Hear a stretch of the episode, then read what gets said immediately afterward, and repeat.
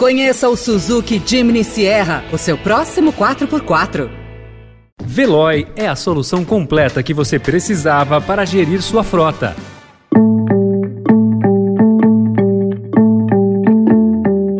Olá, seja bem-vindo, seja bem-vinda. Começa agora mais uma edição do Notícia no seu Tempo. Esse podcast é produzido pela equipe de jornalismo do Estadão, para você ouvir em poucos minutos as principais informações do jornal.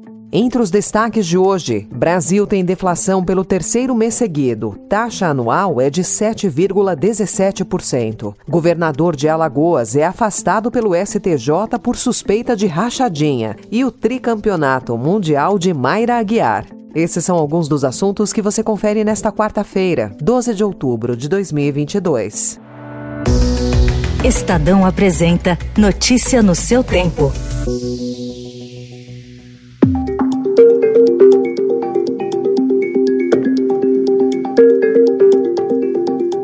Mais uma vez puxados pelos combustíveis, os preços recuaram pelo terceiro mês consecutivo no país. A deflação foi de 0,29% em setembro, após 0,36% em agosto e 0,68% em julho. Como resultado, a taxa acumulada em 12 meses caiu de 8,73% em agosto para 7,17%, ainda acima da meta de inflação para o ano, de 13,5%, com tolerância de até 5%. De acordo com o IBGE, o preço do combustível acumulou uma queda de 31,54% de julho a setembro, refletindo a desoneração promovida pelo governo federal. Após a deflação de setembro, economistas reviram para para baixo a projeção do IPCA para o ano. O Fundo Monetário Internacional previu recessão em um terço do mundo em 2023 e disse que o pior está por vir. O FMI piorou as suas projeções e passou a enxergar recessão na Alemanha e Itália, além da Rússia. O fundo estima que o produto interno bruto global cresça 2,7% no próximo ano. O FMI cita guerra, pressões inflacionárias e freada da China. Por aqui, o Banco Central prepara o um anúncio de mudanças no funcionamento do PIX para fortalecer a segurança do sistema de pagamentos e transferências contra fraudes e vazamentos de dados. As medidas já foram debatidas pelo mercado e aprovadas pelo BC, que agora trabalha para colocar as alterações em prática, com a possibilidade de algumas delas serem anunciadas ainda neste ano.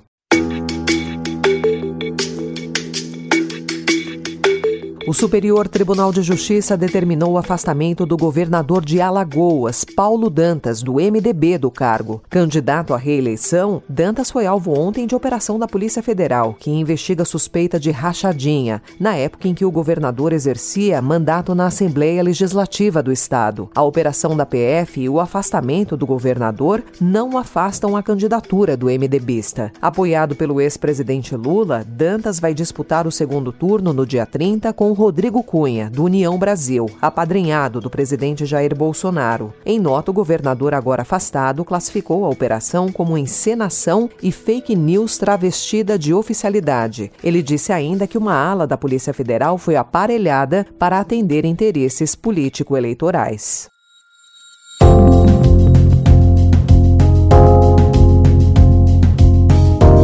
Estadão também destaca hoje que um grupo de cerca de 150 refugiados afegãos, entre homens que viajaram sozinhos e famílias com crianças pequenas, ocupa um saguão no aeroporto de Guarulhos, na Grande São Paulo. Distribuídos em um espaço aberto entre um posto de atendimento a migrantes e uma agência bancária, eles dizem acampar por lá porque, mesmo tendo o visto regularizado, não há para onde ir. O Afeganistão vive em guerra desde o fim do ano passado, quando o grupo armado Talibã retomou o controle do país. O Brasil, então, passou a oferecer um visto humanitário para receber os refugiados, encaminhando aqueles que não tinham recursos para centros de acolhimento. Com o tempo, porém, as vagas nesses espaços tornaram-se insuficientes. O Ministério das Relações Exteriores disse que o assunto é acompanhado de perto. Desde o início da política até o dia 7, foram autorizados 6.299 vistos.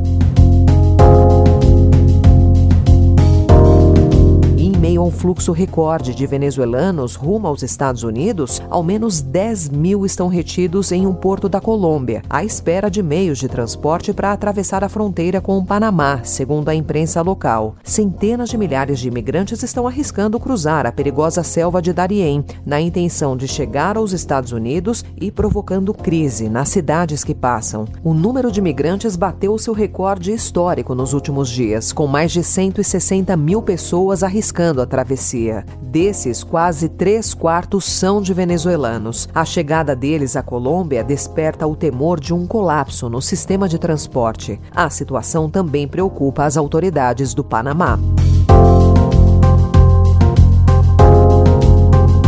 Em mais um dia de tensão na Europa, o G7, o grupo dos países mais ricos do mundo, exceto a China, condenou ontem os ataques russos contra civis, prometeu apoiar o governo ucraniano e ameaçou responder ao uso de armas nucleares da Rússia. O presidente da Ucrânia, Volodymyr Zelensky, pediu aos países da OTAN o envio de uma missão internacional à fronteira com Belarus, após o regime belarusso mobilizar suas tropas. Mas, para, para, para, para, para, para, своє рішення. На кордоні України і Білорусі може бути розміщена місія міжнародних спостерігачів для моніторингу безпекової ситуації.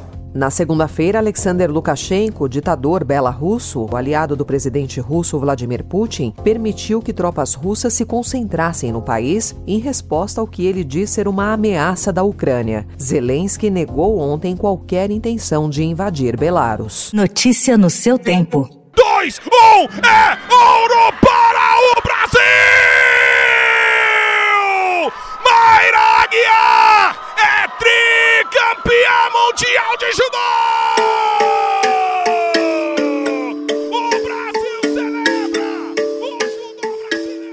A judoca brasileira Mayra Aguiar se sagrou tricampeã do mundo ontem no Campeonato Mundial da modalidade no Uzbequistão. Ela obteve feito inédito na história do judô do país, ao garantir mais uma medalha de ouro na categoria de até 78 quilos.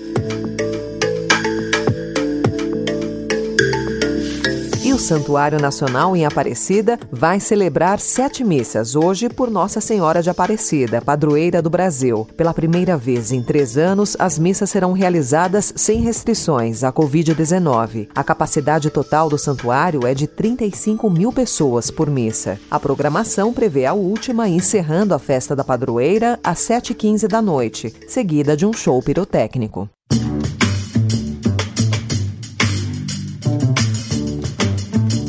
Essa foi mais uma edição do Notícia no seu tempo, com a apresentação em roteiro de Alessandra Romano, produção e finalização de Mônica Herculano. O editor de núcleo de áudio é Manuel Bonfim. Obrigada pela sua escuta até aqui e até amanhã.